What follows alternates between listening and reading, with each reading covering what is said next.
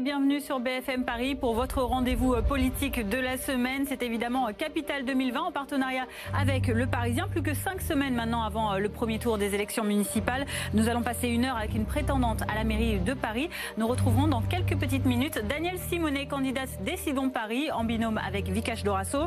Alors qui est-elle et que propose-t-elle justement à l'approche de ce premier tour? Elle nous répond tout de suite dans Capital 2020.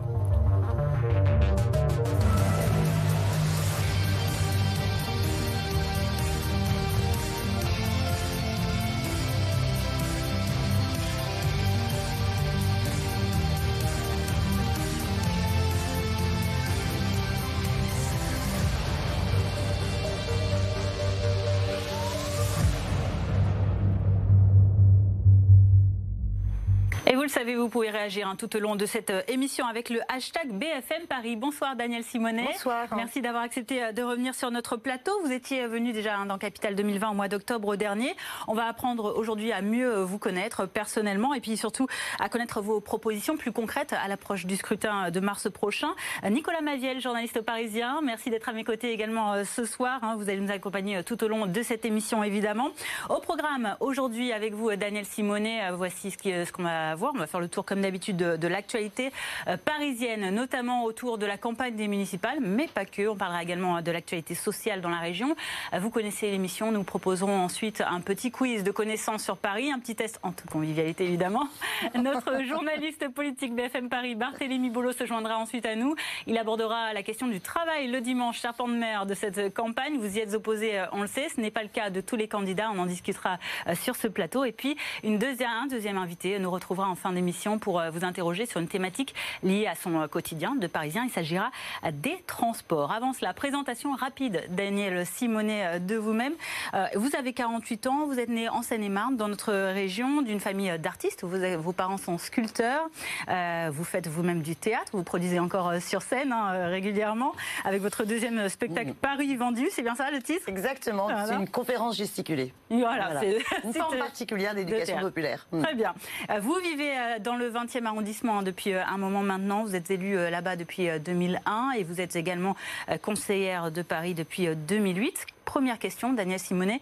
Vous vous présentez donc à la mairie de Paris sur la, liste municipaliste Décidons Paris, soutenue par la France Insoumise. C'est ce qui est écrit ici en tout petit hein, sur certains de vos, de vos documents. Qu'est-ce qui motive votre candidature plus que jamais à l'approche du scrutin aujourd'hui? Alors, je suis en, binôme avec Vicage de Rasso sur ces listes Décidons Paris qui sont des listes soutenues à la fois par la France Insoumise, par le parti Révolution écologique pour le vivant qui était fondé par Émeric Caron et aussi par euh, PEPS pour euh, l'écologie populaire et sociale. La démarche euh, que nous mettons en place, c'est de se dire, pour l'instant, en fait, si vous faites le bilan des trois mandatures, les grandes décisions, elles ont été prises sans les Parisiennes et les Parisiens et souvent contre les Parisiennes et les Parisiens. Et on a un bilan au bout de trois mandatures qui est bah, Paris se gentrifie, c'est-à-dire que quand vous regardez, bah, il y avait 35% d'ouvriers employés en 2001, il y en a plus que 25%. On va dire sans bourgeoise. Exactement. Gentrification, ça vient de gentry petite noblesse. En anglais. Euh, et chaque année, 12 000 euh, personnes quittent Paris, faute de pouvoir s'y loger. Et c'est surtout les classes populaires qui sont chassées par la spéculation immobilière. Mais Paris aussi se bétonise on a euh, le moindre mètre carré d'espace vert devient un enjeu en fait pour les promoteurs privés et y compris pour la ville en termes de construction. Et on est la ville la plus dense d'Europe et ça pose un véritable problème écologique. Quand vous avez les, périodes de canicule, vous avez des phénomènes d'îlots de chaleur, on est complètement à, Donc en un mot, qu'est-ce que vous proposez aux Parisiennes et aux Parisiens? Il faut en un mot euh, instaurer un référendum d'initiative citoyenne. la question démocratique doit être mise au centre du débat. S'il y avait ce référendum d'initiative citoyenne, je peux vous dire qu'il y a bon nombre de projets anti-écologiques, antisociaux, qui n'auraient pas été pris euh, par la municipalité parce que les citoyens auraient pu, eh avec 5% des inscrits sur les listes électorales, soit s'opposer à un projet, soit porter un projet alternatif. Mais est-ce que, est-ce que ces référendums, c'est pas trop en fait demander l'avis sur tout et finalement est-ce qu'il n'y a pas des décisions qui méritent d'être prises et qui finalement au bout d'un certain temps sont comprises et permettent d'avancer, quel que soit le maire en place. Hein. Ben, en fait, vous pouvez après aussi avoir une autre conception en fait de la politique en matière, par exemple, d'urbanisme. au lieu de faire sans les habitants et d'imposer la tour triangle, d'imposer les six tours de Bercy-Charenton, casser le tunnel des artisans. Enfin, si vous travaillez avec la population et que vous essayez d'avoir un vrai débat une vraie coproduction, co-fabrique de la ville, en réfléchissant vraiment à ses usages. On veut répondre à quel usage, comment est-ce qu'on s'y prend et comment est-ce que l'on fait en sorte de concilier les impératifs écologiques et les besoins sociaux. Ben, vous verrez qu'il n'y aura sans doute pas besoin de, référendum à ce moment-là. Mais quand à un moment donné, euh, on a euh, une municipalité qui finalement avance sur des projets sur lesquels elle ne s'était pas engagée dans la campagne municipale, garantir le RIC, c'est garantir eh bien, un contre-pouvoir citoyen, démocratique, il me semble important. Allez, on passe tout de suite à notre revue de l'actualité parisienne et francilienne, c'est Paris News. On va parler donc actualité euh, sociale pour commencer avec cette grève hein, de trois des principales usines de traitement des déchets en Ile-de-France euh, qui a perturbé le ramassage des ordures, on l'a vu à Paris euh, et dans la région. Le SICTOM, l'agence métropolitaine qui gère tout ça, a d'abord dû recourir massivement à l'enfouissement des déchets, mais depuis hier, l'une de ces centrales, celle d'ici les Moulineaux, dans les Hauts-de-Seine, a redémarré. On a vu hein, les conséquences sanitaires évidemment dans la ville de Paris. Paris, les poubelles débordent. Paris a des problèmes de rats. Paris a beaucoup de problèmes de propreté. Est-ce que ce mouvement de grève sur les trois incinérateurs qui entourent Paris, Ivry, ici et Saint-Ouen, ne sont pas-ils de trop aujourd'hui? Est-ce qu'il ne faut pas arrêter et penser un peu euh, aux Parisiens, quels qu'ils soient? Mais voilà, reprendre le ramassage classique des poubelles pour enfin soulager un peu, d'ailleurs les commerçants comme les Parisiens. Oui, il faut que Macron entende, que le président de la République, le gouvernement entende que le refus de, ce, euh, de, ce contre, de cette contre-réforme des retraites est massif dans l'opinion publique, 61%, et continue à être massif dans tout un tas de secteurs, puisque vous avez à chaque, euh, chaque semaine des nouveaux secteurs qui rentrent en grève, qui rentrent en mobilisation. justement... Et ce gouvernement ne veut rien entendre. Donc vous soutenez le mouvement de grève, quelles que soient les conséquences, y compris sur la propreté et la sécurité Il n'y a pas d'autres actions possibles, en fait Peut-être une grève tournante, enfin plein de choses. Je vais vous donner un exemple. Pour soulager un peu, vous avez vu vous avez vu les hôpitaux, euh, ça fait un an qu'ils sont en mobilisation. La mobilisation dans les hôpitaux est particulière parce que bah, vous êtes euh, obligé eh bien de, de, soigner. Euh, et, voilà, et donc vous êtes réquisitionné. Donc ils ont fait une mobilisation qui continue encore aujourd'hui. Ils ne sont absolument pas entendus par, par la ministre Madame Buzyn. Il n'y a strictement rien qui a changé. On laisse du coup des drames humains euh, avoir lieu dans l'hôpital public du fait de cette maltraitance institutionnelle qui est, euh, qui, qui, est organisée de fait par ces sous-effectifs, alors vous comprenez bien que ce mouvement historique contre la réforme des retraites, ça fait deux mois on n'a jamais eu depuis mai 68 un mouvement aussi long. Deux mois qu'il y a des mobilisations. Ça a été les mobilisations. Après la mobilisation affaiblit un peu dans les rues aussi. Elle prend des formes différentes. Hein. Aujourd'hui, c'était plus important que la semaine dernière dans les rues. Euh, vous avez chaque semaine des secteurs nouveaux. Regardez comment l'intégralité de la profession d'avocat euh, continue à être mobilisés. Les enseignants sont très mobilisés, les parents d'élèves aussi, parce que ce greffe, en plus de la réforme des retraites, On euh, la bataille euh, contre la réforme Blanquer. Que, ce, que, ce que vous dites, vous soutenez cette grève. Donc, le meilleur moyen pour que les poubelles soient de nouveau ramassées, il faut que le gouvernement écoute et retire son texte, qui est contesté par une écrasante majorité de la population. Et je n'entends pas de soutien à ce programme, à ce projet de casse euh, des retraites, à part, euh, à part la finance, je veux dire, à part BlackRock. Alors justement, concernant ce problème de propreté, par exemple, Cédric Villanier, il propose, lui, on en a entendu parler hier au Trianon dans le 18e arrondissement, d'y veiller en temps réel grâce à des caméras installées sur des vélos, sur des euh, véhicules. Est-ce que ce genre de proposition vous inquiète? Qu'est-ce que vous, vous proposeriez, par exemple? Mais il faudrait peut-être aussi réfléchir euh, c'est un moment euh, crucial aussi pour réfléchir comment ça se fait qu'il y a autant de déchets. Paris Évidemment, c'est symptomatique parce que c'est la grève, mais c'est un problème récurrent euh, dans la capitale. conscience que Paris est très en retard sur la démarche nécessaire à engager pour le zéro déchet. le développement du recours au compost a été très peu soutenu au niveau, par exemple, des, bailleurs sociaux. le travail de l'ensemble des, des commerçants pour réduire les emballages, on est encore très en, très en retard par rapport à l'urgence écologique. Comment on peut les engager dans cette démarche Mais la saleté de Paris, c'est plus le quotidien, c'est des papiers par terre, ce sont les crottes de chiens, ce sont les poubelles de rue qui débordent ou qui ne sont pas adaptées. Alors là, j'ai d'autres propositions. Euh, moi, j'étais très choquée par une interview dans laquelle la maire de Paris euh, disait qu'elle rassurait tout le monde, qu'elle faisait d'une priorité le nettoyage des rues, la propreté dans les quartiers touristiques. Moi, je suis euh, élu du 20e. J'estime que les quartiers populaires de l'Est parisien ont autant le droit à de la propreté que les quartiers touristiques ou plus quartiers de, de, de ministères du centre de Paris. La collecte des déchets, vous savez, à Paris, pour moitié est fait par le privé mmh. et pour autre moitié par le public. Eh bien, sachez que la tonne de déchets ramassée par les entreprises privées coûte 15 euros de plus que la tonne de déchets ramassée par les entreprises, euh, par la, régie publique euh, municipale. Pourquoi? Parce qu'une entreprise privée, son objectif, c'est de dégager du profit. Donc vous souhaitez municipaliser le ramassage? La collecte des déchets, vous avez la possibilité d'embaucher bien plus d'agents pour nettoyer les rues. Après, je suis persuadée que nous n'en faisons pas assez dans le travail d'éducation citoyenne. Et si on était capable de fidéliser, de faire en sorte que celles et ceux qui ramassent et qui nettoient les rues euh, soient toujours rattachés à un quartier et qu'on mettait beaucoup plus d'énergie pour, euh, avec les associations d'éducation populaire, avec le réseau des gardiens, avec le réseau aussi des gardiens de parcs et jardins où là encore il faut ramener de, l'humain et qu'il y avait plus de, de, de il est beaucoup plus facile euh, de travailler avec les écoles contre le fait de jeter des déchets euh, par terre auprès des, enfants, par exemple, de toute génération, quand on connaît celles et ceux euh, qui ramassent et qu'on respecte le travail de celles et ceux qui ramassent. Est-ce que élargir... vous vous souvenez le scandale, quand même, il y a, peu de temps, euh, euh, de, de, ce monsieur qui travaillait pour De Richebourg, l'entreprise privée, qui a été licencié parce que sur les réseaux sociaux avait été une photo de lui qui dormait. Une photo de lui, il dormait pendant sa pause, parce que De Richebourg ne donne pas d'accès à des locaux pour les pauses de ceux qui travaillent. Et en fait, sur la lettre de licenciement, on découvrait qu'en fait,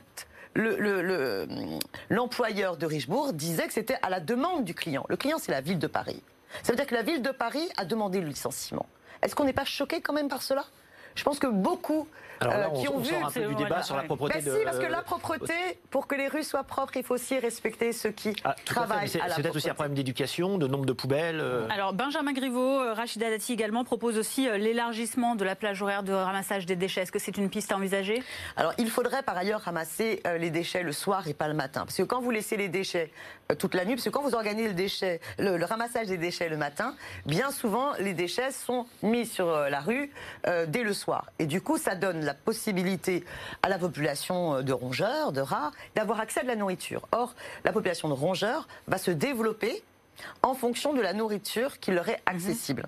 Donc je pense, oui, qu'il faut absolument euh, remettre un ramassage des déchets qui soit le soir et pas le matin tôt. L'actualité sociale euh, toujours, et on l'a appris euh, ce jeudi, l'UNSA RATP, le premier syndicat de la régie des transports parisiens, appelle un lundi noir dans les transports en Ile-de-France. Ce sera le 17 février prochain, une date symbolique puisque ce sera le jour de l'examen du projet de réforme des retraites devant l'Assemblée nationale. Cet appel à la grève, il s'adresse à l'ensemble des salariés du métro et du RER. E Alors concrètement, il va y avoir encore beaucoup de perturbations comme on a pu le vivre au début euh, du mouvement euh, notamment. Est-ce qu'il va falloir que les Parisiens, les Franciliens s'habituent à cette galère, à cette grosse galère, un peu, euh, on peut le dire, dans les transports? Est-ce qu'il va falloir que ça dure encore longtemps? Est-ce qu'il faut trouver d'autres modes d'action? Il faut absolument qu'on arrive à faire plier ce gouvernement. Parce que la réforme des retraites, c'est la case d'un acquis du Conseil national de la résistance. Et on va Et quand on se place de l'autre côté du curseur, du côté euh, euh, des, habitants, des usagers des transports en commun Les habitants sont aussi, les habitants vont être tous touchés par la réforme des retraites. Il faut savoir que quand on calcule vos pensions de retraite, non plus sur les six euh, derniers mois pour ceux qui travaillent dans la fonction publique, ou bien sur les 25 euh, meilleures années pour ceux qui travaillent dans le privé, mais sur l'intégralité de, la, carrière, eh bien c'est une catastrophe. C'est-à-dire que c'est des baisses de pensions de retraite qui sont conséquentes. Est-ce que vous pensez qu'au quotidien, ils, entendent déjà ça Ah oui, c'est pour ça qu'il y a 61% de soutien euh, à la mobilisation et qui veulent le retrait de cette réforme. Est-ce qu'il y a d'autres manières d'action pour la RATP, notamment dans le transport en commun bah, Écoutez, si vous en trouvez, donnez-leur. Hein, bah, je sais pas. Est-ce qu'on peut pas faire transport gratuit Non, légalement, légalement, vous savez, il y a bah, déjà deux agents. Oui, mais il doit y avoir un service minimum qui n'est pas respecté non, plus. donc légalement, les agents aimeraient beaucoup. On est toujours hein, limite. les agents aimeraient beaucoup hein, pouvoir organiser la gratuité des transports, que ce soit au niveau de la SNCF, euh, du métro et du RER, e et de faire du coup une, une grève qui permette de rendre gratuit le transport. Mais sauf que s'ils font ça, ils sont évoqués de suite. Et vous savez qu'il y a déjà euh, deux euh, agents de, la RATP, pas plus tard que la semaine, cette semaine, qui ont été convoqués et qui sont menacés de révocation pour leur mobilisation. Il faut savoir qu'il y a une répression à la RATP qui est extrêmement problématique et violente. Hein. Et ces agents qui sont très courageux parce qu'ils ont, ils ont perdu plus d'un mois de salaire, mhm. c'est extrêmement dur. Et je veux dire, il faut regarder les feuilles de paye. J'étais dans la manifestation aujourd'hui, mhm. vous voyez les feuilles de paye marquées zéro, zéro euro. c'est pas vrai que les caisses de grève de solidarité, même si elles ont été assez assez fortes euh, permettent de compenser cette perte de salaire. Hein. Donc vous avez des nouveaux secteurs qui rentrent en grève. Moi, j'invite tous les Parisiennes et Parisiens à la solidarité, toutes celles et ceux qui peuvent se mettre en grève.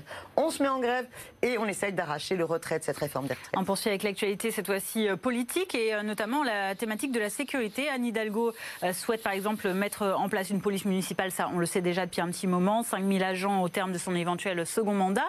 Elle a précisé dans les colonnes de l'Obs cette semaine qu'elle souhaitait par ailleurs qu'elle soit paritaire, cette force non armée, une police qui serait essentiellement chargée de lutter contre le harcèlement de rue ainsi que les incivilités. On, a regardé dans votre programme hein, Décidons euh, Paris s'il y avait un chapitre sur la sécurité. On ne l'a mhm. pas trouvé. Qu'est-ce que vous pensez justement de cette mesure d'Anne Hidalgo déjà? Et puis vous, qu'est-ce que vous proposeriez contre les problèmes d'insécurité à Paris? Alors la sécurité, c'est une compétence régalienne de l'État. Hein, moi, je me suis par exemple opposée à la privatisation euh, de la verbalisation du stationnement, voilà. Et j'estimais que euh, lorsqu'on a dépénalisé le stationnement et que euh, cette compétence qui était rattachée à, la, police a été ensuite transmise aux, aux, collectivités, je pense que c'était une erreur. Et je suis très attachée à la police républicaine. Quel est le problème de sécurité auquel nous sommes confrontés?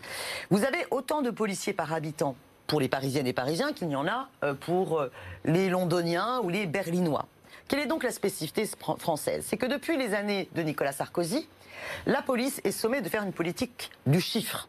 Ça veut dire qu'ils sont mieux notés dans les commissariats euh, s'ils montrent qu'ils ont, euh, par exemple, euh, voilà, contrôlé les personnes qui fument du cannabis dans la rue. Et donc ils se détournent de la situation du quotidien? administrative. Et donc c'est plus rentable en termes de notation pour un commissariat de faire du coup beaucoup de contrôles. Hein, et donc on a le développement comme ça de, de contrôle au faciès abusif que de démanteler un réseau de cambrioleurs, par exemple. Bon, donc le problème, c'est comment est-ce qu'on a enfin ce débat-là et on le remet vraiment sur la table pour que la police républicaine à Paris comme ailleurs fasse vraiment son travail. Et comment aussi on arrête de l'amener, parce qu'on a quand même un préfet particulier, un hein, préfet l'allemand, on arrête d'amener euh, cette, euh, ce, contrôle sur les mouvements sociaux euh, qui bascule dans la stratégie du maintien de l'ordre dans une répression policière Donc pour extrêmement vous, pas besoin de police municipale. prenons un exemple. La police municipale de Madame Hidalgo, c'est 60 millions d'euros.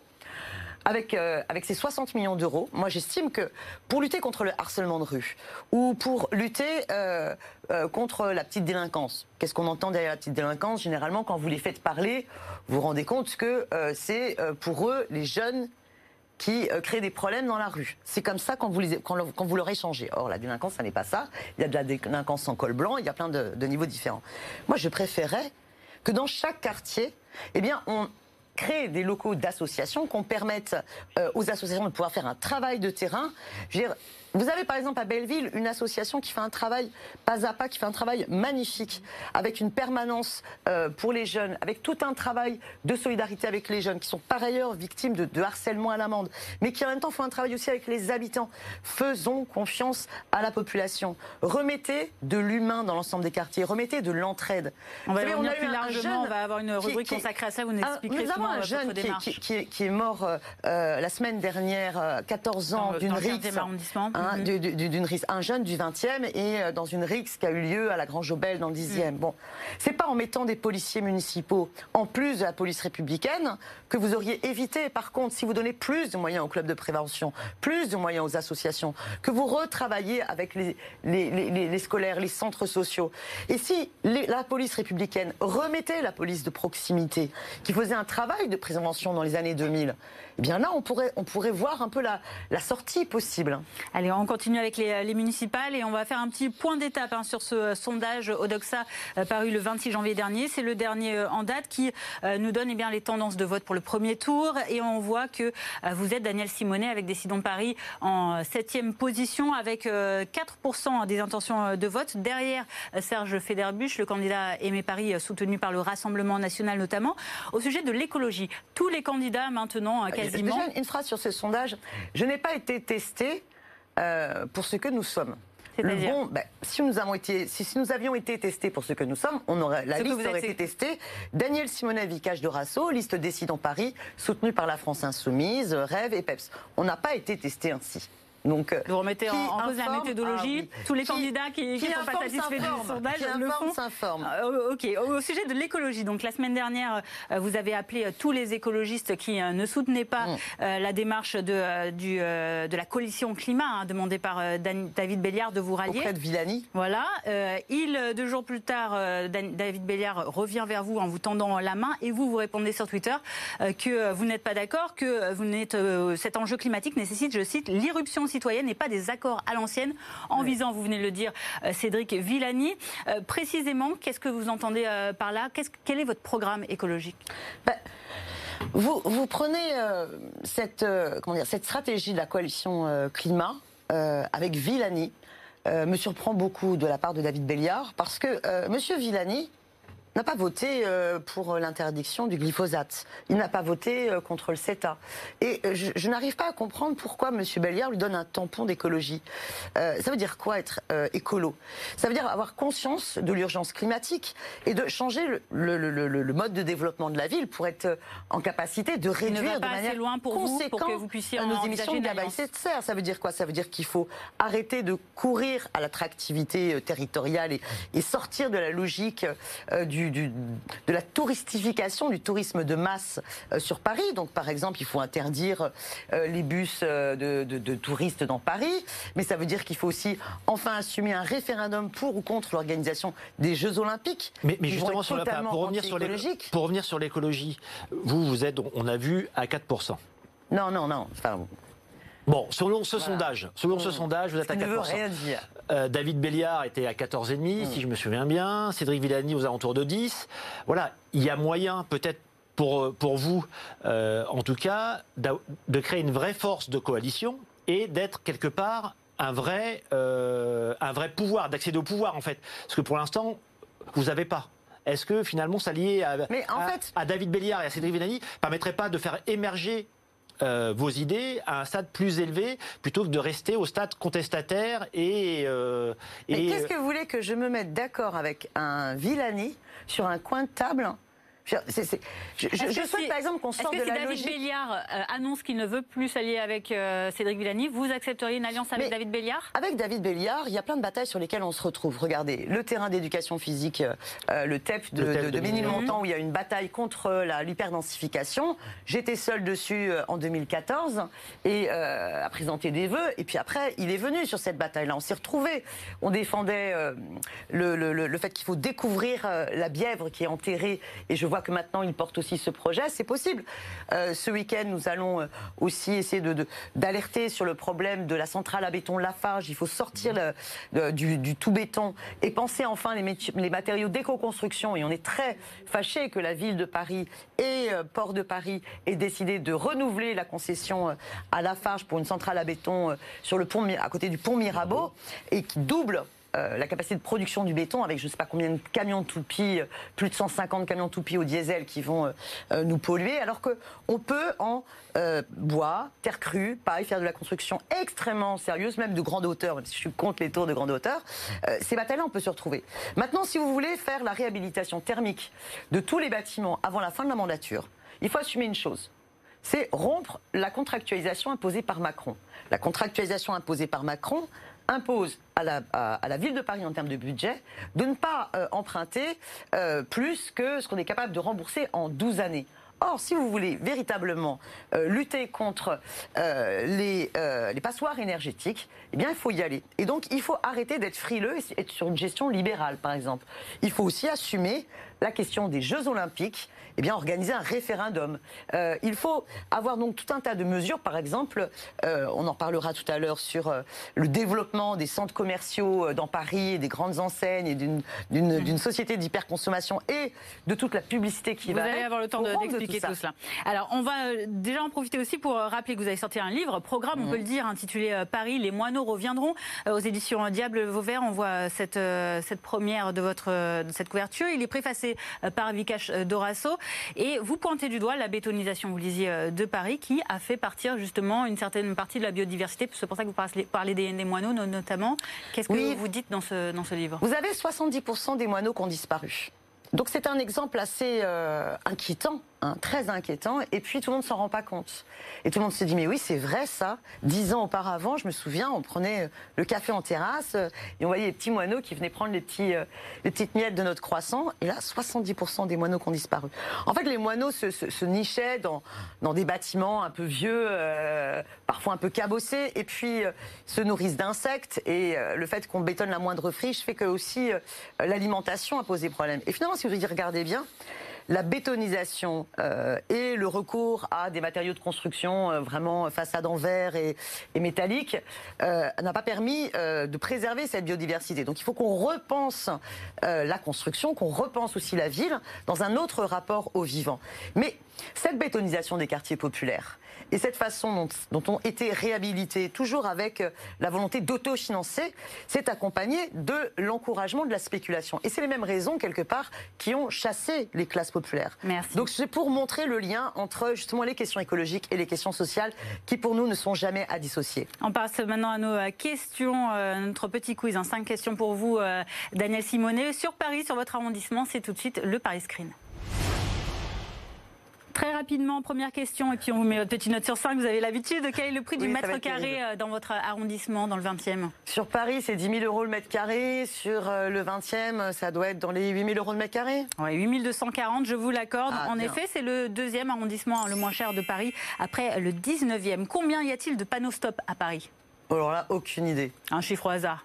De panneaux stop, alors, euh, je sais pas moi, de panneaux stop. 50 000 Non, zéro Zéro. Ah, il n'y a pas de panneau stop. Il n'y a pas de panneau stop à Paris. Euh, oui, j'ai pas, pas, le permis, je ne, je ne roule pas en voiture. C'est la priorité à, droite qui prévaut euh, à Paris. Marche à pied et transport en commun. Zéro panneau, sachez-le. Voilà, c'était la petite, la petite connaissance du soir. On se trouve, où se trouve la plus petite salle de théâtre de Paris, vous qui aimez le théâtre? Alors... Ouais, dans le 11e. Dans le 11e, non, tout à fait. C'est dans le 9e arrondissement que ça se situe dans le quartier de Saint-Georges. Il s'agit de la petite loge. 25 places seulement, 16 mètres carrés de salle et 2 mètres carrés euh, de scène. Très intime. Voilà, très intime en effet, je vous le confirme. Euh, quatrième question. Laquelle de ces célébrités n'est pas enterrée au cimetière du Père-Lachaise, qui est donc dans votre arrondissement, dans le 20e Je vous cite Alain Bachung, Sarah Bernard, euh, Marcel Proust ou encore Mireille d'Arc? Mireille d'Arc c'est une bonne réponse. Elle est en effet enterrée euh, depuis euh, le mois d'août 2017 au cimetière du Montparnasse. Et puis, question musicale. On écoute tout de suite cet extrait. Vous me donnez le titre ou l'interprète.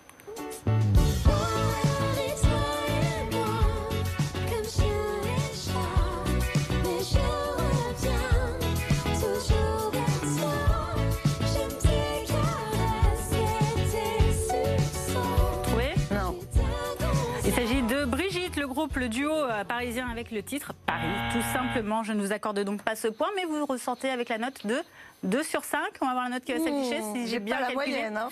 C'est bien ça. Vous avez progressé depuis la dernière fois, c'est déjà un bon signal. Et on poursuit tout de suite. On va parler de votre vision de la ville, Daniel Simonet, euh, pour Paris. C'est tout de suite dans le Paris Focus. Barthélémy Volo, reporter politique BFM Paris, nous rejoint. Bonjour Barthélémy. Daniel Simonet ambitionne de réhumaniser euh, la ville, d'en finir avec le tout marchand euh, dans Paris. On va y revenir dans un instant. Mais Barthélémy, tu vas aborder un exemple justement euh, de débat récurrent depuis de nombreuses années, et pas qu'à Paris d'ailleurs, c'est le travail du dimanche. La règle de base, le travail du dimanche est interdit. Ça, c'est la base, parce qu'en fait, il y a énormément de dérogations possibles. On a d'abord, par exemple, les 12 dimanches de la mer, des dates qui sont à la 10 de la mer de n'importe du ou de la mer de n'importe quelle commune de France qui sont décidées donc euh, chaque année en fonction euh, de euh, différentes professions. On peut par exemple penser pour les professions de, bouche, eh bien plutôt à la fin de l'année au moment des fêtes pour les professions, les magasins de vêtements au moment des soldes plutôt. On a également dans ces dérogations les cigares parisiennes qui concentrent eh bien, voilà beaucoup beaucoup de voyageurs. Là aussi, les magasins peuvent ouvrir le dimanche. Il y a aussi le centre commercial Italie 2 qui a une dérogation tout toute particulière à Paris. Mais ce qui fait vraiment euh, débat sur ce travail du dimanche, ce sont les fameuses euh, zones touristiques, zones touristiques internationales. Il y en a 13 dans la capitale. Elles sont toutes notées ici. Voilà, plutôt, plutôt dans le nord de Paris, si on regarde un petit peu dans, dans le détail. Alors, ces 13 zones, c'est des Champs-Élysées,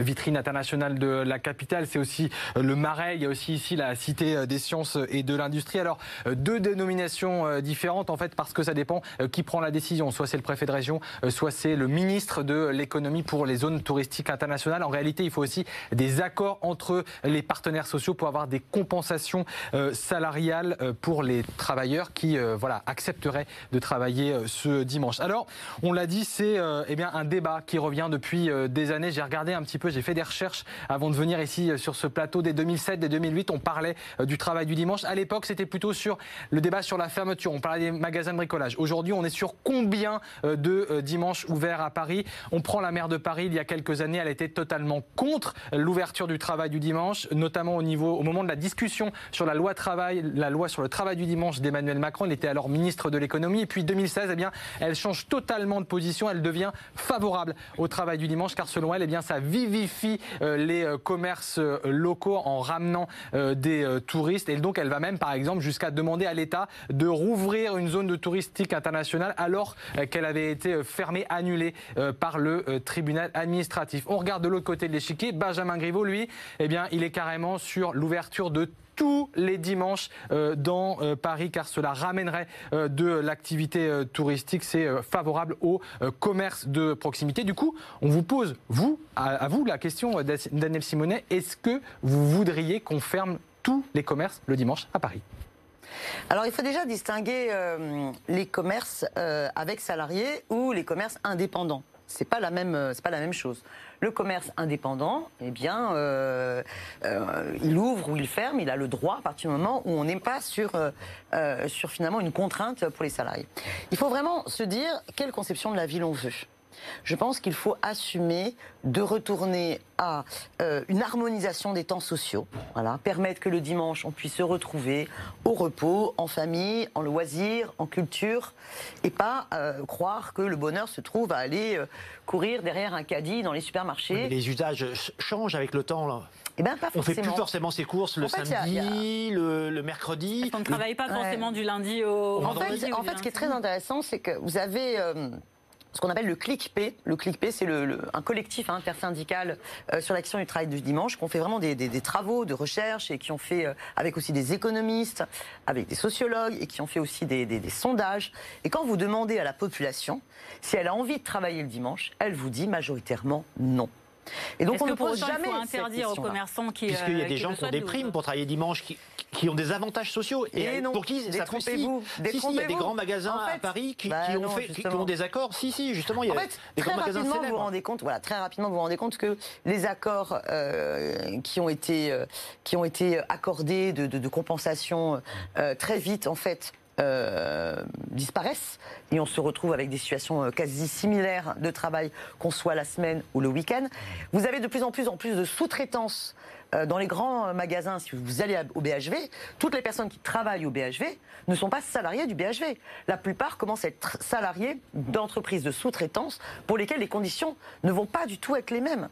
Et les études là où c'est intéressant montrent qu'il y, a, il y a moins de consommation dans un magasin ouvert le dimanche qu'il n'y a de consommation sur les autres jours de la semaine. Ah, et que l'ouverture sur, le ah, BHV, sur, le BHV notamment, il y a moins le dimanche est devenu le deuxième jour quasiment de, la semaine. Archi faux. Ah non, non, non, je, faux, je archi faux. alors là, je conteste ces chiffres-là. Ils sont complètement faux. C'est ça qui est intéressant sur le travail des économies, c'est que ça montre que le dimanche, il y a moins de chiffre d'affaires que sur les autres jours de la semaine, et que quand vous cumulez le dimanche et les autres jours de la semaine, l'ouverture du dimanche ne crée pas une augmentation du chiffre d'affaires sur l'ensemble de la semaine. Vous avez même des rapports comme ça qui ont été faits sur l'Italie qui avait énormément euh, développé l'ouverture dominicaine et qui sont du coup revenus euh, sur cette euh, illusion que l'ouverture du dimanche allait améliorer les choses parce que ça augmentait par ailleurs les coûts, les coûts fixes. Euh, et par contre, en termes de consommation énergétique, on est dans une gabegie euh, absolument pas raisonnable. il faut revenir à l'harmonisation des temps sociaux et surtout, il faut aussi reposer la question du rapport à la consommation. Justement, nous, sommes on va prendre un exemple concret. Vous parlez de la ville sans publicité. Moins de biens. La, ville sans publicité, c'est un exemple concret. Vous proposez euh, notamment de modifier le règlement local, de, publicité, pour réduire cette publicité mmh. visible sur tous les encarts, sur les trottoirs notamment, les mmh. abribus. vous proposez également d'interdire la publicité publicité numérique partout où la mairie euh, le peut. Comment est-ce que vous allez financer ces mesures tout d'abord? Ben, Tout d'abord, euh, on ne peut pas à la fois dire euh, je veux m'engager pour le climat et accepter cette gabegie anti-écologique. Donc à un moment donné, il faut savoir ce qu'on veut. Ça coûte beaucoup plus cher à la planète et à notre santé de continuer dans ce mode de développement complètement aberrant. Donc il faut assumer la décroissance d'un certain nombre de, dépenses énergétiques absurdes. Ensuite, euh, le bras de fer sur les recettes de la ville, il y a d'autres moyens pour dégager des marges de manœuvre. Lesquelles? Alors, d'abord, on n'est on on pas obligé d'accepter cette baisse des dotations de l'État et cette contractualisation avec Macron. Je pense que Paris s'honorerait euh, de prendre son rôle de résistance pour refuser euh, le, le, le, déroulé où vous avez euh, l'austérité imposée par Bruxelles, ensuite imposée par le gouvernement Macron et les collectivités qui s'y plient. Maintenant, deuxième chose, beaucoup de recours au privé nous coûte bien plus cher que si c'était en régie directe. Je redonne toujours cet exemple-là, mais vous prenez par exemple les, les parkings municipaux.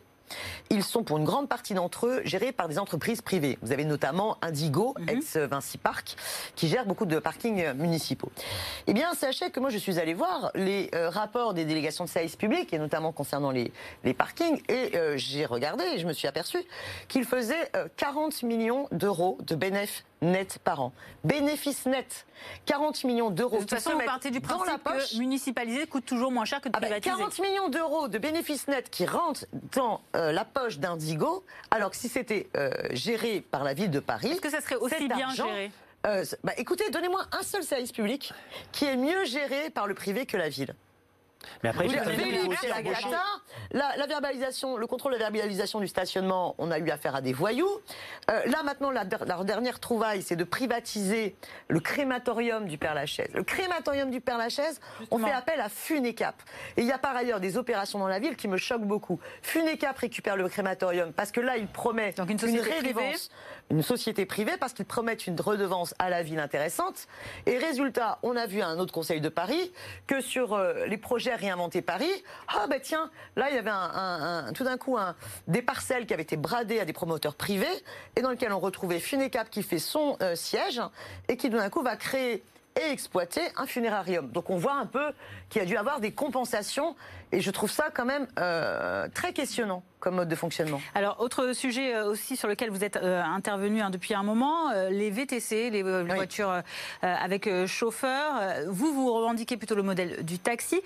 selon vous, le système du VTC, il provoque une concurrence déloyale? Ben, Par exemple, vous avez une incapacité et pour la ville et pour la préfecture de compter le nombre de VTC qui roulent dans Paris. C'est quand même problématique. Et on a des voitures qui roulent à vide en attendant par la maraude électronique d'avoir le client et qui organisent une concurrence très déloyale avec des plateformes. Le problème, c'est pas le VTC euh, qui subit et qui essaye de vivre. Le problème, c'est le, système des plateformes qui surexploitent cela. Euh, qu'a fait la ville de Barcelone? Barcelone a instauré un ratio. Un VTC pour 30 taxis pour re-réguler le système. Avec la possibilité, vous savez que pour les taxis, il y a un numerus clausus, mhm. mais qui peut être rediscuté avec euh, la profession en fonction des besoins de la population. Et on peut estimer à un moment donné, bah, écoutez, il n'y a pas assez de, taxis, on, on, fait en sorte qu'il y ait un peu plus vous de. Vous n'êtes pas contre tous les VTC, c'est leur surnombre. En fait, à la fois un problème de surnombre et de concurrence déloyale, mais sur le fond, je préférerais qu'on retrouve les deux métiers, euh, grande remise et euh, chauffeurs de taxi. Et c'est d'ailleurs ce que demandent aussi beaucoup de VTC parce qu'ils ne supportent plus, j'ai déjà été euh, plus d'une fois les, les soutenir contre Uber, parce qu'ils ne supportent plus d'être pris à la gorge par des commissions qu'impose Uber et qui leur coûtent très cher. Et quand ils font même des grandes courses, euh, ces, ces, commissions deviennent euh, complètement euh, hallucinantes. Donc le, le, citoyen qui utilise le VTC, on lui fait croire que c'est moins cher alors qu'en fait c'est un algorithme il se fait avoir. Pour la collectivité, c'est un problème de pollution. Et en plus, on tue une profession de taxi qui a déjà beaucoup de difficultés. Un invité nous rejoint dans Capital 2020, c'est tout de suite dans Paris en face. Bonjour. Vous continuez de réagir, hein, évidemment, avec le hashtag BFM Paris sur les réseaux sociaux. Bonsoir, Michel Kidor. Merci d'être avec nous euh, sur ce plateau. Vous êtes membre de la FNOT, la Fédération nationale des associations d'usagers des transports. Et justement, vous voulez vous adresser euh, sur cette question à Daniel Simonet ce soir. Oui, exactement. Les transports et la mobilité sont un volet important de la politique municipale. C'est aussi un volet important du, des budgets. Euh, sauf qu'en Ile-de-France, la mobilité et les transports, c'est pas la ville de Paris, mais c'est la région Ile-de-France. Tout à fait. Et c'est une, et c'est une très bonne chose dans la mesure où la région est coordinatrice des transports. Donc, quelle peut être la politique des transports de la ville de Paris, sachant qu'elle est elle n'est pas isolée dans, un, dans une tour d'ivoire, mais qu'elle communique par définition avec tout son environnement banlieusard. 2 millions et demi d'habitants dans Paris, euh, les 10 millions à l'extérieur. Et 1 million par jour qui rentrent dans Paris pour y travailler, faute de pouvoir euh, s'y loger. Oui, et 4 millions et demi qui prennent le métro et 3 millions et demi qui prennent le Transilien. Le transport de masse, c'est euh, la clé de la mobilité en Ile-de-France. Avez-vous des projets en la matière et quelle peut être votre valeur ajoutée en... Alors déjà, je pense que la question des transports pose aussi la question de l'aménagement du territoire. Il faut sortir de la logique du Paris attractif, c'est-à-dire de la super métropole euh, en son centre et qui cherche en fait à, à, coloniser et puis les autres territoires et à penser tout en fonction de l'attractivité du centre. Moi, je plaide pour une métropole polycentrique. Prenons un exemple. Paris est excédentaire en emploi. J'estime que Paris devrait travailler de manière beaucoup plus coopérative avec euh, les autres euh, territoires de la région Île-de-France pour pouvoir relocaliser l'emploi là où il en manque. Une métropole polycentrique mmh. permettrait de réduire les distances domicile-travail, oui. favoriser que... Euh, vous savez, Madame Hidalgo, elle a une, une, un slogan... Non, mais attendez, on est, bien, on, est bien, on est bien d'accord. On est sur le transport. Elle, elle parle du Paris du quart d'heure. Moi, je, je, dis que le Paris du quart d'heure, c'est euh, le cauchemar du banlieusard des deux heures. Et qu'il faudrait donc, au contraire, mmh. Un droit euh, métropolitain à la ville du quart d'heure. Réduire les distances domicile-travail. C'est une première chose que de penser le réaménagement du territoire pour réduire les distances domicile-travail. Refaire vivre à Paris ceux qui y travaillent et permettre de relocaliser de l'emploi dans les autres territoires franciliens. On est bien d'accord. Euh la ville est déjà, l'agglomération est déjà polycentrique, puisque comme vous le savez sans doute, 70% des déplacements en Ile-de-France, c'est de banlieue à banlieue. C'est plus du oui, déplacement avez, radial. je, je, je termine. C'est aussi un plan, un, un, plan qui se développe avec mmh. le métro du Grand Paris Express, mmh. qui est en cours de construction et qui va mettre justement de la coordination et donner à, les, à, la, à la région parisienne l'échelle européenne au niveau de la mobilité qui lui manque. Donc là-dedans, Paris tout seul, encore une fois, ma question est, vous avez quoi comme projet pour Paris euh, la gratuité. Coût, coût, de la gratuité des transports comme la pollution, la, le coût de la gratuité des transports 6 milliards d'euros par an autant de moins pour les investissements. La pollution, la pollution, il y a d'autres manières de la, de la réduire, et notamment, puisque vous avez la, le pouvoir de police municipale, la possibilité éventuellement, comme ça se fait dans d'autres villes, euh, d'établir un péage urbain pour limiter la voiture en ville Alors, et oui. limiter la pollution urbaine. Ça se fait dans des villes non, très civilisées. La question de, du péage urbain, par exemple? Non, je suis totalement opposée à cette notion de péage urbain qui est vraiment euh, une conception en fait du, du, du, pari entre soi, comme si euh, euh, voilà, il fallait absolument rester entre nous et qu'on considérait le banlieusard comme le pollueur. Je pense que ce qu'il faut, c'est penser justement le réaménagement du territoire, penser la continuité euh, urbaine. Donc il y a des batailles sur la prolongation d'un bon nombre de, de, de, lignes de métro, du développement des tramways, des bus. Mais il faut d'abord aussi bien considérer que euh, repenser les modes de déplacement, c'est repenser aussi la hiérarchie. D'abord les piétons, ensuite le développement du vélo. Vous avez la proposition euh, des associations que je soutiens euh, du Vélorussion, c'est-à-dire on reprend le plan du oui, métro métro et on fait dessus un même schéma de piste cyclable sur les grands Ah, axes. justement, tant qu'on il aborde le existe aussi vélo, pour le vous avez deux, deux versions Il euh, de, aussi de la- une proposition de du RER Vélib. On vélo. va, on va rester sur le, le- le vélo, on va s'y attarder. Euh, Pour vous, le Vélib, le, le problème de, de l'échec de ce Vélib 2, euh, ce n'est pas finalement tant le, le gestionnaire que ça, c'est plus le, le prestataire, ce n'est pas en fait la municipalisation de- du service qui, rédu- qui résoudrait le problème. Non, mais la- la- la- je ne sais pas le débat si c'est municipalisation ou non. Il y avait un, un- un- un prestataire de Vélib auparavant qui, a fait, qui a délivré de la bonne qualité, qui s'appelait Decaux. Municipal. Je ne suis pas du tout lié à lui. Maintenant, le successeur, lui, il n'est pas bon. Et puisque le, le, le Son Vélib d'aujourd'hui, il n'est pas à la hauteur. Donc l'idée, je, je suis d'accord qu'il faut y avoir une hiérarchie des déplacements. Seulement, la hiérarchie, c'est le transport de masse qui est prioritaire. On ne peut pas assurer, ou alors c'est la Chine d'il y a 30 ans, tout le monde en vélo et en bleu de chauffe. C'est pas du tout l'esprit Vous, vous connaissez les. Pays-Bas? Vous connaissez les Pays-Bas? Oui, un peu, oui. Alors les Pays-Bas, monsieur, hein, c'est pas euh, euh, les Pays-Bas justement, ils ont 50 ans d'avance vis-à-vis de nous. C'est-à-dire qu'ils ont repensé, euh, y compris les plans de circulation, pour faire en sorte que dans les quartiers euh, populaires, on arrête de permettre avec euh, la plateforme euh, Waze euh, de prendre les raccourcis et d'avoir finalement à l'intérieur même des quartiers des voies qui deviennent des voies où ça, où ça roule, où ça roule, où ça roule. C'est une aberration. Et ils ont réussi à développer une culture du vélo et des, des, euh, un plan de circulation pour, pour, pour le vélo très intéressant. Et pour autant, ceux qui sont en voiture arrivent à avoir une fluidité euh, dans les villes du- de- des Pays-Bas. Parce Euh, que la fluidité les- de la circulation Ah, au péage, oui. je suis d'accord. Je suis pas d'accord avec vous. Je connais un Dans peu les Pays-Bas pour y ah bah avoir si, travaillé. si, beaucoup plus, C'est l'embouteillage dans les autoroutes Ah, urbaines le matin, midi et soir. Beaucoup moins Encore une Paris. fois, à Paris, je suis d'accord que le plan vélo est absolument euh, dérisoire et qu'il y a beaucoup à faire pour la bicyclette à Paris. peine 40% Vous ne transporterez des pas. Hmm. les 10 millions transportés Non, par jour par le métro et, les, tra- et les- les- les tramways, le métro et les, autobus et le transilien. Vous ne les transporterez pas par d'autres Vous moyens. êtes énervé, hein Pardon? Mais Vous non. êtes énervé dans votre Mais, le- mais je le- suis pour développer les transports Oui, non, en commun. mais- Et je vais vous dire, par contre, un énorme désaccord que j'ai avec Madame Pécresse. Madame Pécresse a fait des déclarations cette semaine où elle voulait L'ouverture à la accélérer concurrence L'ouverture à la concurrence. Mais où l'ouverture à la concurrence a permis d'améliorer les transports. Franchement, regardez la casse euh, des, du réseau ferroviaire euh, en Angleterre quand il y a eu la privatisation. Alors c'est une Regardez, concurrence on qui sait- peut être privée comme, on euh, sait, comme public. on sait hein. pertinemment que la SNCF, euh, euh, lorsqu'on organise la mise en concurrence, ben, c'est les petites lignes non rentables qui, qui sont supprimées. Est-ce que vous Non. vous rendez compte Non, ça c'est ligne- complètement faux. Ah bah, c'est complètement faux, madame. Non, mais monsieur, Vous êtes plutôt vous- favorable, vous vous, êtes plutôt favorable à l'ouverture à nous, la on a fait concurrence notre aggiornamento en 1993. Bonne en association favorable. Pas du tout. La FNOT regroupe des gens d'obédience extrêmement diverses.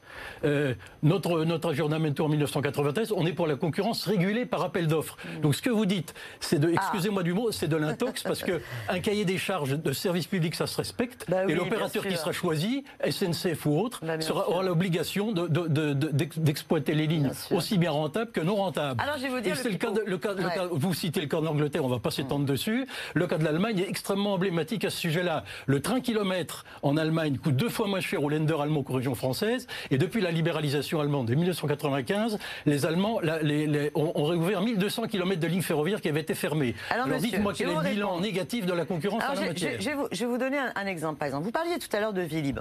Pourquoi est-ce que c'est Smooth Go qui a remporté le marché? Parce que Smooth Go promettait de faire pour beaucoup moins cher. Ben, comme par hasard, il se plante. Hmm. Mais oui, parce que quand vous faites, parce que oui, quand vous prétendez jeu, que vous faites pour beaucoup moins cher, eh bien ça veut dire quoi? Ça veut dire des salariés qui n'avaient pas du tout, euh, Hmm. qui n'étaient pas du tout dans les mêmes euh, quantités en termes d'effectifs, qui étaient maltraités. Quand Ben ils oui. sont mis en grève, on les a licenciés. Mais oui, mais Euh, ensuite, d'un point de vue technique, ça a été un fiasco industriel parce qu'ils ont promis ce qu'ils n'étaient pas capables de faire. Bon, à chaque fois, on prend le moins cher, le moins disant Non, social. c'est pas vrai. Là, vous allez avoir. Le concept en France, il y a aussi le concept du mieux, disant. Monsieur. Je vous laisse C'est que parler. Vous êtes euh, Je à vous laisse fond, hein, parler. mais euh, chaque ligne de bus va être mise en concurrence. C'est-à-dire que la RATP va devoir créer sa propre filiale différente pour chaque ligne de bus. Et vous allez avoir donc d'autres opérateurs qui vont être en concurrence. Mais moi, je n'y crois pas. Voilà. La RATP a déjà sa filiale, elle s'appelle RATP un- Eh bien oui, eh Et bien, elle je pense que c'est un bazar, l'étranger. désorganisation. Et les libéraux, avec leur choix de mise en Mais non, concurrence, mais- sont les pros, euh, sont les professionnels pour créer le chaos, le chaos dans nos services publics. Donc je, suis persuadée que oui. Mais allez chercher le chaos dans les services publics en province, où le, par exemple le, réseau, de Lyon, le réseau de Lyon est opéré par un opérateur privé sous contrat de service public avec l'agglomération lyonnaise. Et c'est un seul opérateur. C'est un seul opérateur. opérateurs. Là, ce que veut faire la RATP et l'objectif du gouvernement de, Madame, de Madame, euh, l'objectif du gouvernement dans la loi l'homme, monsieur, et de Madame Pécresse euh, en tant qu'organisatrice euh, d'Île-de-France Mobilité, mais aussi de Madame Hidalgo parce qu'elle a voté contre les vœux que je présentais au Conseil de Paris contre cela, c'est tout simplement de casser le statut des agents de la RATP pour que la masse salariale leur coûte moins cher. Donc c'est toujours cette conception monstrueuse où on fait croire qu'on va améliorer un service public en sous-payant les gens, en réduisant leurs effectifs et en mettant en concurrence. Mais la concurrence existe déjà. Le rôle de la politique publique n'est pas de permettre aux opérateurs privés de se gaver sur le dos des usagers. Les opérateurs, oui, non, mais ça, ce sont des, sont des terminologies que je ne peux pas admettre. Nous, on est représentants des voyageurs, on recherche ce qui est intéressant pour le voyageur euh, dans ce type d'ouverture, régulé par des cahiers de services publics qui spécifient le prix, la desserte. Regardez, on, a gagné, on a gagné au marché d'appel d'offres sur les autoroutes. Hein, je vous parle pas des autoroutes, je vous parle des ah, bah transports collectifs en Ile-de-France. Eh ben oui, mais c'est pareil. Et Quand on fait appel au privé, le privé, il est là pour dégager du bénéfice. Merci Et donc on se fera avoir sur les lignes de bus comme on se fait avoir sur les autoroutes. On, va s'interrompre sur cette thématique. Alors moi, très brièvement, je voudrais savoir comment vous comptez financer la gratuité des transports dont vous avez parlé. Alors, comment est-ce que vous comptez euh, lutter contre les problèmes de pollution et du coût de la pollution? Donc déjà, on a bien compris votre calcul à chaque fois. C'est la balance, mais justement, donnez-nous les deux chiffres alors. Alors, ce qui est quand même dingue, c'est que, ceux combien ça pèse d'un côté, combien ça pèse de l'autre? proposent. Non, mais on vous écoute, on, non, pourquoi pas? Ceux qui proposent des polices municipales, on leur demande pas comment est-ce qu'ils comptent euh, financer. Bah, alors moi, que je vous eux, demande. Alors que eux, ils veulent toujours rester dans les, clous de l'austérité. Il y a une bataille aussi vis-à-vis du législateur pour exiger que la part transport des entreprises soit plus importante. Il y a une bataille euh, pour justement récupérer l'argent qui part euh, de la ville dans les intérêts privés. Donc je vous assure que la, la question financière n'est pas le problème numéro un. Le problème numéro un, c'est d'essayer déjà de changer les mentalités pour considérer que les transports en commun, voilà, sont une nécessité pour lutter contre la domination de la voiture. C'est pas la seule. c'est une idée. Vous ne nous dites pas comment vous, il y a la question, financez la question des projet. piétons. Il y a la question que ça. Ça ferait longtemps que ça c'est gratuit. Mais non, madame, parce que qu'est-ce qui dirige le monde en ce moment? C'est la logique libérale, la logique libérale qui a ces catastrophes écologiques. Vous savez, sinon on serait sorti des énergies fossiles. On aurait aussi mis des bras de fer contre euh, le système bancaire qui investit dans les énergies fossiles. S'il y avait simplement le, bon sens écologique qui l'emportait. Daniel Simonet, on passe tout de suite à notre rubrique Vrai faux avant de terminer cette émission. Très brièvement, hein, deux questions et vous nous répondez euh, du tac au tac. Vrai ou faux que si vous êtes élu, Vikash Dorasso sera votre premier adjoint? Euh, si je suis maire Oui. Bah, ça dépend s'il est maire du 18e. Mais si je suis maire, euh, je fais la première moitié du mandat, il fait la deuxième moitié du mandat. Ça existe, ça, c'est possible? Bah oui, tout à fait. On peut, ah, en cours de mandat, euh, la maire peut décider de démissionner et puis de laisser l'autre, voilà. Deuxième question, vrai ou faux qu'avec Benjamin Griveaux, vous êtes finalement réconcilié sur l'oreiller? C'est quoi cette histoire? Je parle évidemment des punaises de lit. Euh, Les punaises de lit. Elle est malheureuse, euh, votre. Mais je, je suis ravie qu'il se préoccupe du sujet. Moi, je, je, je défends justement... concerné, il a été concerné personnellement. Il a été concerné, donc il faut développer un service public des punaises de lit. Je, regrette juste que celui qui le soutient euh, et qui s'appelle Julien Bargeton et qui était l'ancien adjoint aux finances de Madame Hidalgo, ce qui s'est dire hein, les, les, les, connivences qu'il y a entre ces différents réseaux, La République En Marche, le Parti Socialiste. Bon, c'est aussi leur politique qui a cassé euh, le service de santé environnementale euh, au moment où il fallait au contraire le développer pour euh, créer ce service public des punaises de lit. Donc ceci, vous êtes d'accord sur ce point-là Il faut développer Non, c'est lui qui a repris la proposition que j'ai défendue à la Fondation Abbé Pierre. Mais, mais par contre, je trouve courageux qu'il ait dit et c'est important, courageux qu'il ait dit que lui-même a eu des punaises de lit, parce que pour beaucoup de, familles, euh, c'est comme une, euh, une, honte, alors que c'est pas du tout lié euh, à la situation sociale des gens. C'est bientôt à la fin de Capital 2020. On a une tradition ici, c'est que vous répondez à la question du, ah. de l'invité précédent. C'était David Béliard que nous recevions, le candidat Europe Écologie Les Verts la semaine dernière. Il a cette question pour vous, vous lui répondez après. Je crois qu'aujourd'hui, eh bien, euh, loin de celles et ceux qui opposent la question écologique à euh, la question sociale, euh, c'est est-ce que oui ou non, demain, nous allons pouvoir continuer et nous allons pouvoir pardon, créer un certain nombre de grands parcs à Paris sans que ça nous coûte un milliard et demi d'euros, mais qui seront des parcs accessibles pour l'ensemble des Parisiennes et des Parisiens, et notamment des petits et des plus petits et des plus vulnérables d'entre eux. Développer les parcs. Oui, moi je défends le fait on doit se donner un objectif de 140 hectares de plus d'espace vert en pleine terre. Mais j'aurais envie de reposer une autre question à Monsieur David Béliard. Sur les questions écologiques, moi j'ai un regret. Euh, c'est que par exemple sur le scandale de la contamination au plomb après l'incendie de Notre-Dame, eh bien l'adjointe écologiste euh, vert, euh, enfin écologiste à la santé de, d'Anne Hidalgo et qui est sa tête de liste dans le 13e arrondissement, elle a préféré fermer les yeux et accepter quand le ministère de la Culture, l'agence régionale de santé, n'a pas voulu écouter l'alerte des scientifiques qui disaient mais il faut absolument faire une décontamination de Notre-Dame et il faut mettre les personnes en voilà, combinaison complète pour vraiment euh, décontaminer et faire un suivi de l'ensemble des personnes qui ont été contaminées au plomb. Ce problème, il reste entier. On attendait les écologistes sur les questions de santé environnementale. Je me suis sentie très seule au Conseil de Paris sur ce sujet-là. Et je trouve c'est un sujet extrêmement grave et aussi grave que l'amiante. Pour la dernière euh, petite minute de cette émission, vous avez vous aussi l'occasion de poser la question à notre prochaine invité. Ce sera euh, Marlène Schiappa, candidate La République En Marche au municipal dans le 14e et soutien de Benjamin Griveaux. Votre caméra, c'est la 4. Alors, faut que je lui pose une question maintenant. Marlène Schiappa, euh, vous êtes censée vous préoccuper euh, de la lutte contre les violences faites aux femmes, voilà. Et euh, au lieu de faire ce pourquoi vous êtes nommée dans ce gouvernement, vous partez à l'élection municipale. Votre gouvernement a refusé d'accorder un milliard sur cette cause aussi essentielle, la lutte contre les violences faites aux femmes. Pourquoi ne pas démissionner du gouvernement, puisque manifestement, ça n'est pas votre première préoccupation? Daniel Simonet, merci d'être venu sur le plateau de Capital 2020 BFM Paris, Le Parisien. Merci à Nicolas Madiel, justement, journaliste politique au Parisien, d'avoir préparé cette émission avec nous. Merci également à notre interpellateur du jour, hein, Michel Kidor, membre de la FNOT, la Fédération nationale des associations d'usagers des transports. Et puis à Barthélémy Bolo, notre reporter politique ici, BFM Paris. Vous restez sur cette chaîne BFM Paris tout de suite avec Bonsoir Paris et Tanguy Delanlay. Je le retrouve moi lundi prochain à 18h. Bonne suite de programme sur notre antenne. Música